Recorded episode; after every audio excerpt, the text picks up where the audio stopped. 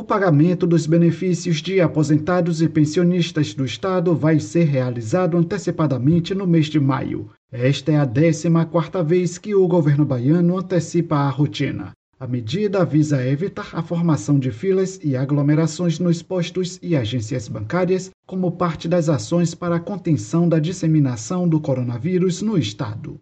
Como em meses anteriores, os proventos foram antecipados em um dia e estarão disponíveis nas contas bancárias dos 130 mil beneficiários do Estado já nesta sexta-feira. Já a previsão de pagamento dos servidores ativos é para 31 de maio, último dia útil do mês. A tabela pode ser consultada no site www.portaldoservidor.ba.gov.br.